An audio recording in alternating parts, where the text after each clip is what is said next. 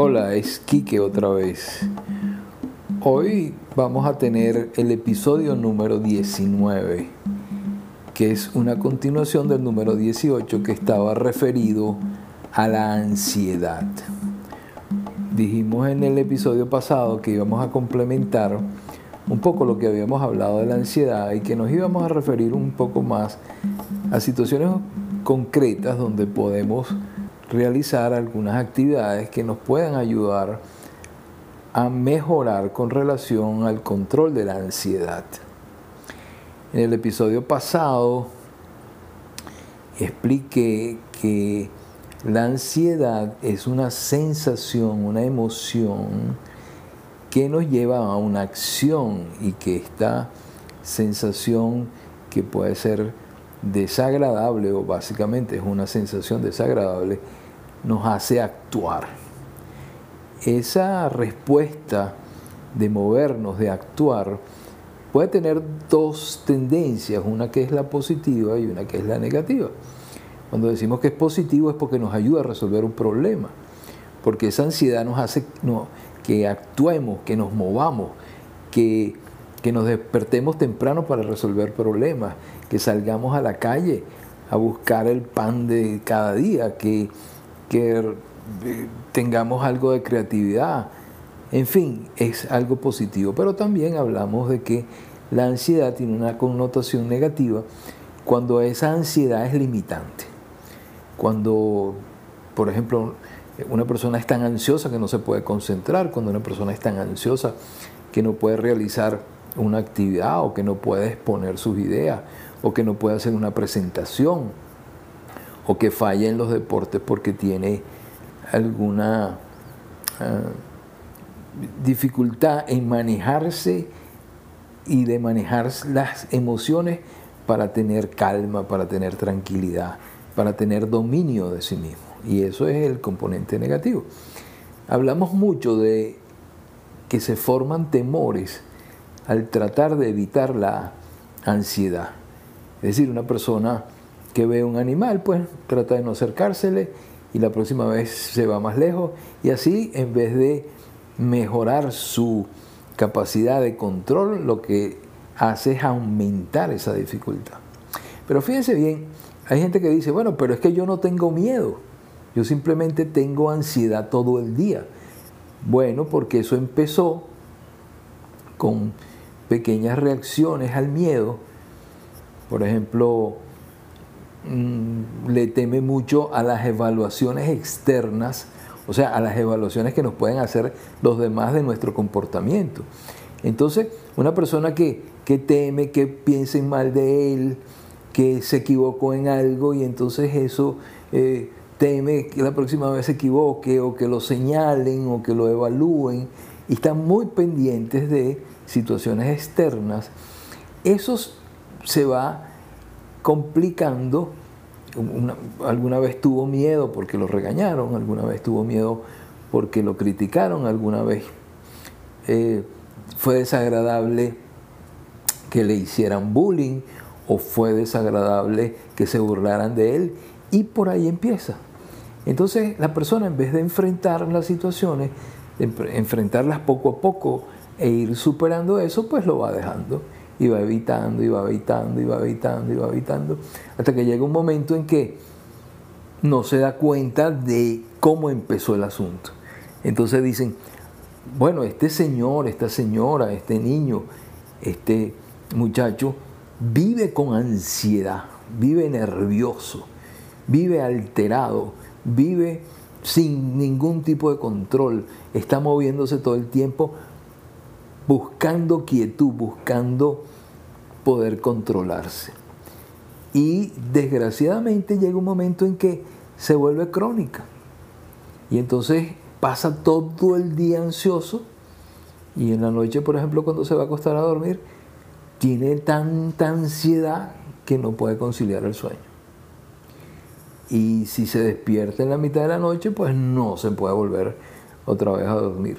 Porque empiezan a venir pensamientos a su cabeza, empieza a anticipar situaciones difíciles en su vida y entonces empieza a reaccionar con ansiedad. La ansiedad es tal que maneja su manera de vivir. Y esa persona, por ejemplo, está pensando, conchale, si, mi negocio no, no, no va bien, si dejo de ganar dinero, si mañana viene alguien y viene un supervisor a ver mi trabajo y entonces ve que está malo y entonces eh, viene un profesor y me critica porque no lo hice bien y bueno, entonces van pasando cosas y van pasando cosas que esa persona llega a consolidar una ansiedad para siempre. Vamos a decir, su cerebro aprende a vivir bajo peligro. Y no crean que, esto se consolida porque, porque esa persona es débil, no, porque el cerebro, así como aprende lo bueno, aprende lo malo. Y sus neuronas hacen conexiones que permiten que esté todo el día súper alerta y esperando una situación catastrófica. A veces ni siquiera es que lo piensa, sino que a veces es que lo siente. Siento como que va a pasar algo. Y eso es un cúmulo de miedos y de situaciones que, han, que él ha ido pasando, por supuesto, y que no ha ido superando y le complican la vida. Entonces, esa ansiedad que viene con preocupaciones se convierte en un miedo, se convierte en, una cosa permanente, que nosotros lo llamamos angustia, pasa de ser ansiedad y, y es angustia. ¿Y la angustia qué es? Pensar en que van a suceder situaciones futuras. Entonces me preocupa qué es lo que va a pasar con, con el dinero, me preocupa qué es lo que va a pasar dentro de un tiempo, me preocupa mi vejez, me preocupa si me enfermo, me preocupa y me preocupa y me preocupa y me preocupa y, y su pensamiento está desbordado en ese tipo de cosas. Bueno, cuando la situación es así, tan, tan ah, crónica, ya es bastante difícil poder ayudar a esa persona. Se puede ayudar, por supuesto. Tiene que someterse a tratamientos, a veces tiene que hasta que tomar medicamentos para calmarse y entonces hacer eh, terapias con él para irlo ayudando a que esas cosas se den. Pero nosotros debemos prevenir esa situación y sobre todo prevenirlas desde que los muchachos están niños y desde la, adolescencia, la juventud, enseñándoles a que vayan realizando pequeñas acciones, como decía en el, el, episodio anterior, en el número 18, que cada día vamos saliéndonos un poquito, un poquito más de la zona de confort. Y al salirnos un poquito más de esa zona de confort y enfrentando situaciones y aprendiendo a que nos vamos a enfrentar a esas cosas poco a poco, vamos, a, vamos superando y vamos controlando la vida, tenemos un poquito más de control sobre la vida. De otra manera, las situaciones normales y corrientes nos van a agobiar y no vamos a poder salir de ellas. Hay que siempre pensar que en la vida vamos a tener situaciones que se van a presentar que van a ser difíciles. Pues al esposo o al papá lo cambian de, de ciudad de trabajo. Entonces hay una separación de, forzada del papá con la familia porque se va a trabajar a otra ciudad. Porque hay una enfermedad una enfermedad mental o una enfermedad física que se presenta, caen en bancarrota, este, bueno, una temporada en que no tenemos gasolina para movernos, como nos está pasando ahora, una temporada en que no tenemos luz por, porque, bueno, la administración de la ciudad fracasó en ese punto, en fin, tenemos muchas dificultades que se nos van a presentar. Y tenemos que prepararnos, no hay otra forma. Hay que tener en cuenta que esas cosas van a pasar. Pero tenemos que aprender a eso. Y muchas veces en la familia nos descuidamos y queremos que, por ejemplo, los niños no sufran nada de nada. Yo pasé mucho trabajo en mi vida, si dicen algunos papás o algunas mamás, yo pasé por mucho trabajo y yo no quiero que mis hijos pasen trabajo. Pues no sé, eso va a ser muy difícil porque siempre se van a encontrar con una situación en que van a pasar trabajo. Pero ¿qué es lo que tenemos que hacer? Prepararnos. Tenemos que enfrentar las cosas que nos pasan.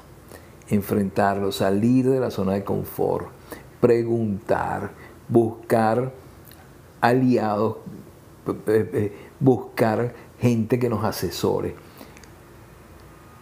buscar gente que nos quiera y que nos pueda proporcionar herramientas para poder salir, juntarnos, hacer equipo.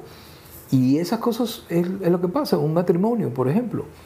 Un matrimonio, el esposo y su señora estudian las situaciones de lo que les va pasando, tratan de ir enfrentándose con mucho optimismo, sabiendo que van a tener dificultades, sabiendo que van a tener días malos, que, bueno, eh, que van a pasar por altibajos, etcétera, etcétera. Y eso es lo que nos tiene que enseñar a nosotros a enfrentar la vida.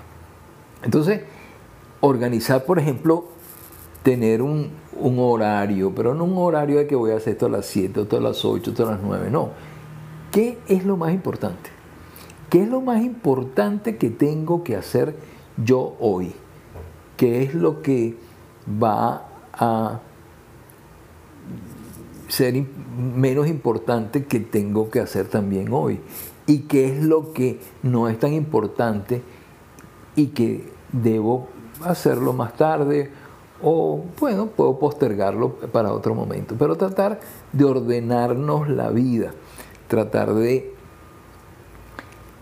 eh, eh, que el día tenga una distribución adecuada, que no dejemos las cosas que podemos hacer hoy para mañana que nos levantemos temprano, que tengamos un orden, que a los niños, por ejemplo, se les enseñe una hora de desayuno, una hora de almuerzo, una hora de cena, una hora de merienda, una hora de estudiar, una hora de ver televisión, una hora, para jugar con los videojuegos, etc. Tiene que haber un orden. Y mientras más ordenada sea nuestra familia, mientras más orden tengamos, enseñamos a los muchachos a ser más seguros porque saben lo que va a pasar. Y también nuestra actitud, nuestro ejemplo, no nos vamos a volver locos porque pase una situación difícil. Sabemos que van a pasar y sabemos que tenemos que tener control y que tenemos que tener ayuda y que tenemos que buscar soluciones para las cosas que las hay. Hay cosas que no tienen solución, pero si nosotros sabemos que hay cosas que no tienen solución, pues entendemos que no podemos hacer absolutamente nada.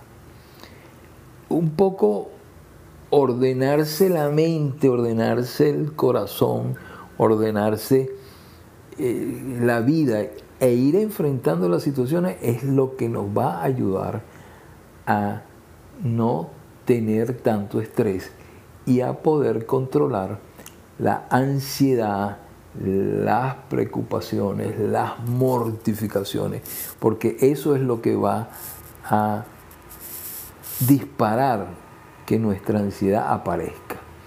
Y tenemos que organizarnos. No se trata de una cosa muy complicada, es simplemente tener orden, es simplemente ir enfrentando las cosas, no evitarlas ni esconderla. Si tenemos alguna preocupación, buscar a alguien con quien hablar, exponer lo que tenemos, hablar con alguien que consideramos que nos pueda ayudar y que nos pueda entender, eso es muy importante. Conseguir a otras cosas. Cuando nosotros somos soberbios y creemos que no las sabemos todas y creemos que podemos hacer absolutamente todo en la vida, pues eso nos vuelve mucho más soberbios. Otro enemigo muy importante de la tranquilidad es el creer que todo lo sabemos. Es la soberbia. Es el pensar que nos debilita el hecho de pedir ayuda, que nos debilita el hecho de reconocer que no sabemos. Todo aprendiz, todo aprendiz que cree que él es el mejor de la clase, no aprende. El que quiere aprender se somete, es dócil, acepta que tiene que, que aprender y aprender es necesario que uno tenga obediencia, porque el profesor me va a decir cómo voy a hacer el trabajo, porque tengo que consultar y preguntar, porque tengo que dedicar tiempo a aprender, no lo voy a hacer de la noche a la mañana, o porque yo nací inteligente, o porque yo soy más buen mozo, o porque yo soy hijo de fulano de tal, no tiene nada que ver. Lo que va a importar es el esfuerzo que hagamos todos los días por dedicarnos un rato a mejorar nuestro comportamiento. Así de simple, a tener hábitos, a buscar virtudes, a tratar de desarrollar nuestros talentos. Eso es lo que nos va a ayudar a ser personas mucho más tranquilas, a tener confianza en nuestros papás, en nuestros amigos, en nuestros profesores, en tratar de, exponer lo que tenemos con personas que verdaderamente nos entiendan. Eso es lo que va a permitir que podamos ir resolviendo esos problemas de ansiedad, de miedo. Recuérdense que, bueno, hay ansiedad, vamos a decir, un, médico que, que trabaja con pacientes eh, terminales, por ejemplo. Ese médico no puede tener miedo que se le va a morir el paciente. Él tiene que tener un estrés positivo que lo haga ayudar a los pacientes que son terminales y que necesitan atención. Y tiene que estudiar y tiene que prepararse. Pero imagínense ustedes que ese señor o esa señora, doctora, doctor, tengan miedo a que se le vaya a morir un paciente que vivan aterrados porque puede pasar algo grave. No, si él se prepara y si él tiene conocimiento y él estudia y él eh, hace todo el esfuerzo posible para abordar con calidad la atención de sus pacientes, él va a ser una persona que va a ayudar, que va a hacer su servicio, que va a hacer un trabajo adecuado que va a ser un trabajo bueno. Y eso le va a dar calma, eso le va a dar tranquilidad. Bueno, ahora imagínense ustedes una persona que tenga mucha ansiedad porque no tiene miedo al supervisor, que lo va a atender en una, que, el supervisor que ve su trabajo en una pequeña fábrica, bueno, tiene, tiene responsabilidad, pero no tiene la responsabilidad que tienen otras personas. Pero si él lo hace bien, si él cumple su trabajo, si trabaja con honestidad, pues va a llevar una vida mucho más tranquila. Entonces, lo importante de enfrentar la ansiedad es que nos preparemos y que no nos descuidemos y que no pensemos que tenemos mala suerte o que nosotros somos enfermos o que nosotros somos unos pobrecitos o porque nosotros somos unas víctimas. No, señores.